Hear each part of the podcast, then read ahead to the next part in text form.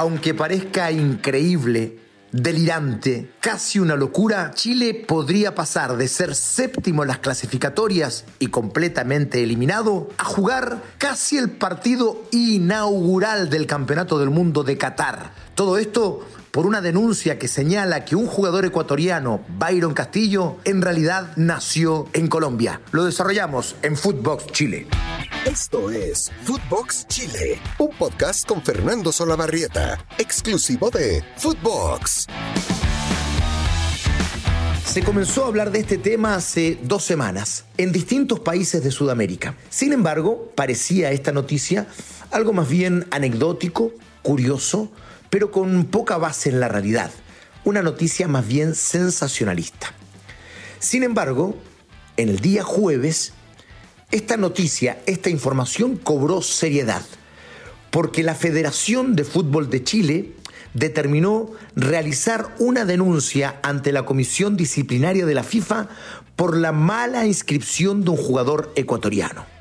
Esta es la información, de esa veníamos, ¿no? En la presentación de este podcast, de esta conversación que tenemos habitualmente los lunes, los miércoles y los viernes. Chile denuncia la mala inscripción de Byron Castillo Segura, porque de acuerdo a investigaciones hechas dice Chile, dentro del propio Ecuador y también las corroboradas por el Departamento Jurídico de la Federación de Fútbol de Chile, este jugador en realidad nació en Colombia y no se llamaría como dice la Federación Ecuatoriana, Byron David Castillo Segura, sino que se llamaría Byron Javier Castillo Segura. Y no habría nacido en General Villamil Playas, en Ecuador, un 10 de noviembre de 1998, sino que habría nacido bastante antes, un 25 de julio de 1995, en el municipio de Tumaco, en el departamento de Nariño, en Colombia. Claro, ese es el en la denuncia basada en un certificado de nacimiento falso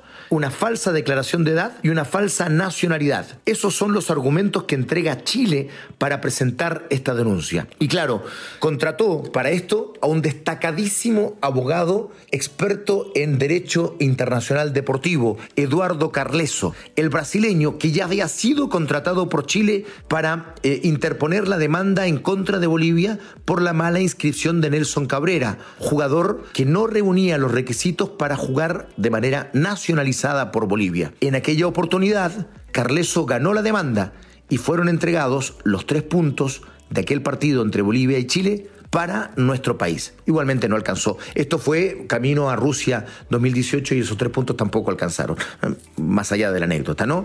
Lo cierto es que Carleso dice tener muchos antecedentes, incluso más de los que hubiesen pensado. Escuchamos al abogado brasileño que lleva la causa de Chile ante la FIFA. La conclusión que llegamos eh, nos sorprendió eh, por el nivel de prueba que hemos logrado eh, obtener en tan poco tiempo. O sea, es decir, yo te diría hoy que no tengo dudas que el jugador es colombiano. todo, todo, todo, todo, todo lo que existe, pero todo va en el sentido de que su certificado de partida ecuatoriana es falsificado.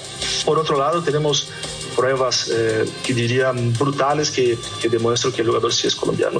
Esperamos que, que FIFA siga adelante porque los, los hechos que, se estamos, que, estamos, que hemos planteado son muy graves, pero son muy graves.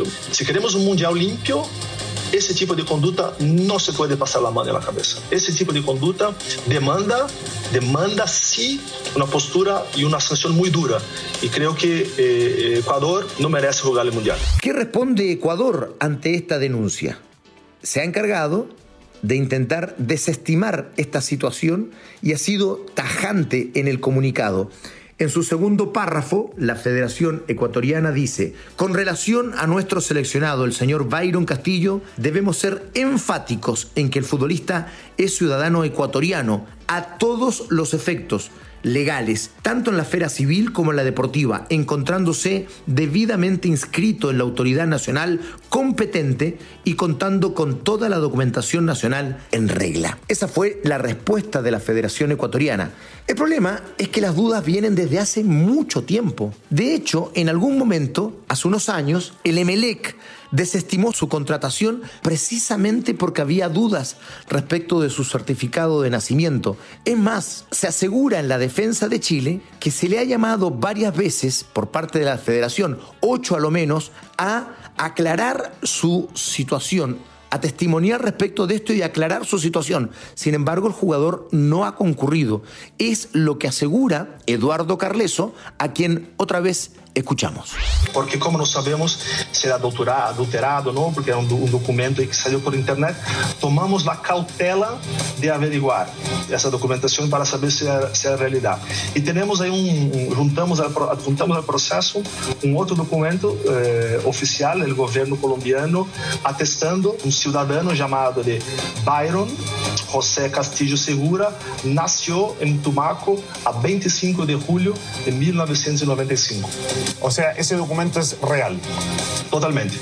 Él fue invitado inúmeras veces para comparecer en la audiencia, para explicar, pero nunca compareció. ¿Por qué? ¿Por qué?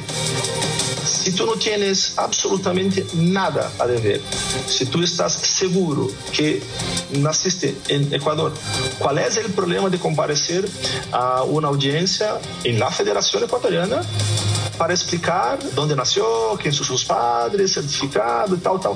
Pero nunca hay un silencio brutal de parte del jugador. Asegura además Chile que esta situación curiosa, por decirlo menos, si esto fuera verdad, acá hay algo raro. Porque si un jugador, tal como dice Carleso, no tiene nada que esconder respecto de su nacionalidad, ¿Por qué no ha ido a la Federación Ecuatoriana o donde haya que ir para aclarar esta situación y decir, en realidad yo nací acá, estos son mis padres? Bueno, tal cual lo que dice Carleso, ¿no? Me animo a dar por lo menos esta opinión respecto de, lo curioso que esto me parece. Hay que esperar, ¿ah? como para dar una conclusión definitiva, pero esto me parece extraño, creo que allí hay un punto a considerar. Lo cierto es que Chile sostiene que eh, hay un informe jurídico de la Dirección General del Registro Civil de Ecuador, donde se dice que efectivamente hay muchísimas dudas respecto del certificado de nacimiento y que parecería fraudulento, es lo que dicen en el Registro Civil de Ecuador. Y en la Federación, más allá de la respuesta que haya dado hoy la Federación Ecuatoriana, en Chile sostienen que en la Federación Ecuatoriana hubo una comisión que concluyó que el jugador era colombiano es más, en ocurrencia del Campeonato Sudamericano Sub-20 del año 2017, Ecuador removió a dos jugadores. Uno fue el arquero y el otro Byron Castillo. ¿Por qué? Por dudas respecto de su certificado de nacimiento. ¿Cuáles son los antecedentes respecto a casos similares? Uno tiene que ver con Chile. ¿no? Y sucedió rumbo a Rusia 2018. Se los había comentado hace un ratito cuando nombré a Eduardo Carleso porque fue quien defendió a Chile en esta situación. El caso Nelson Cabrera de la selección boliviana, que eh, terminó fallando la FIFA en contra de Bolivia por mala inscripción de este jugador. ¿Por qué? Porque la FIFA requiere de cinco años de residencia para que un jugador pueda nacionalizarse y jugar por ese país. Bolivia, por ley, solo requería tres y ahí estuvo la confusión y la mala inscripción.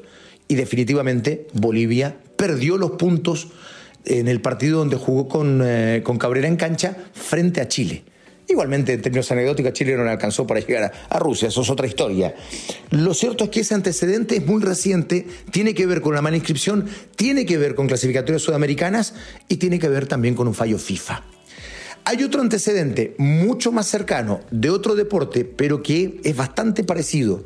También tiene que ver con una mala inscripción por eh, eh, falsa nacionalidad o error en la, en la, determinación de la nacionalidad de un jugador. Ocurre en el equipo de rugby de España, que había clasificado el Campeonato del Mundo del próximo año, del año 2023, y que fue descalificado porque un jugador, Gavin Vandenberg, que había nacido en Sudáfrica no tenía los requisitos para jugar por España. Se supone que para que eso ocurra debe estar el jugador tres años consecutivamente viviendo en ese país, en este caso en España, o a lo menos diez meses por año. Y el jugador había viajado antes a Sudáfrica. Por tanto, España fue, pese a haber clasificado, eliminado, descalificado del Campeonato del Mundo y no va a poder asistir. Ese es un antecedente súper directo de algo que acaba de ocurrir en el Campeonato del Mundo o rumbo al Campeonato del Mundo del Rugby y donde la Federación Internacional, la Federación Mundial de Rugby, definitivamente falló en contra de España. ¿Qué podría pasar? Ya decíamos hace un ratito, en caso que esto avance, ¿no? Queda muchísimo, pero si esto avanzara, hay que tener en cuenta que el jugador actuó en ocho partidos por Ecuador, en la victoria sobre Paraguay 2 a 0, en el empate 0 a 0 con Chile allá en Quito, en eh, la derrota 1 a 0 frente a Uruguay, en la victoria de 3 a 0 frente a Bolivia, en la victoria de 1-0 frente a Venezuela, en la victoria como visitante frente a Chile en Santiago por 2-0, en la derrota frente a Paraguay por 3-1 y en el empate frente a Argentina 1-1. Como ustedes pueden ver, salvo los partidos de Chile o con Chile, el resto de los partidos no inciden en la clasificación final de la clasificatoria eh, o de la eliminatoria, porque o fueron con Argentina, que ya estaba clasificado, o con Uruguay, en el mismo caso, o con equipos que aunque les sumen los puntos, no entrarían en la clasificación, como es el caso de Bolivia y el caso de Paraguay. Pero en el caso de Chile, podría pasar algo increíble, casi delirante, porque Chile terminó la clasificatoria en el séptimo lugar, con 19 puntos, lejos de la clasificación. Ecuador terminó con 26 puntos cuarto, clasificado de manera directa. ¿Qué pasaría si se otorgan estos puntos, los cinco que faltan? Tendrían que entregarle seis, pero como Chile ya tiene dentro de los 19 uno considerado en el empate frente a Ecuador en Quito, se sumarían los cinco que faltan y Chile llegaría a 24 puntos Ecuador caería muchísimo al último lugar con dos unidades, porque se le restarían todos los puntos de los partidos que ya hablamos, ¿no? Más allá de que no le sumen a los otros equipos como para llegar a la clasificación, a Ecuador se le restan, evidentemente. Ecuador quedaría último con 12 puntos y Chile avanzaría a la cuarta posición con 24 unidades. Quedaría Brasil con 45, Argentina con 39, Uruguay con 28 y Chile cuarto con 24 puntos sería directo al Mundial. Una locura, verdaderamente delirante. Perú quedaría en la misma posición en el repechaje. Y este es otro punto interesante, porque para el repechaje queda muy poquito, muy poquito, ¿no? En junio. Entonces, eh, esta resolución, uno podría decir, podría desestimarse porque está todo muy encima. Sí, pero el repechaje no influye en nada. Como es una clasificación directa, hay tiempo para investigar adecuadamente los hechos. ¿Qué es lo que yo desearía, en conclusión de este podcast, ocurriera? Porque lo que importa aquí verdaderamente es el cumplimiento de los reglamentos y que sea justo, o en favor de Chile o en favor de Ecuador, porque si esta denuncia es falsa, sería absolutamente injusto que Ecuador, el pueblo ecuatoriano además, pagara de esta manera una injusticia. Ahora, si es al revés, los reglamentos están para cumplirlos y lamentablemente el pueblo ecuatoriano, en un error administrativo brutal de su federación, se quedaría sin campeonato mundial. ¿Qué va a ocurrir? Es muy difícil saberlo. Faltan muchísimos capítulos por escribirse, pero la verdad, esta historia, que nació casi como una anécdota, casi como una información sensacionalista, a partir de ayer jueves comenzó a escribirse de manera seria y podría tener muchas consecuencias. En el caso de Chile, llevarlo a un mundial de la manera más increíble que se pudiera haber imaginado. Abrazo grande para todos. Esto es Footbox Chile, lunes, miércoles y viernes, podcast exclusivo de Footbox. Esto fue Footbox Chile con Fernando Solabarrieta, podcast exclusivo de Footbox.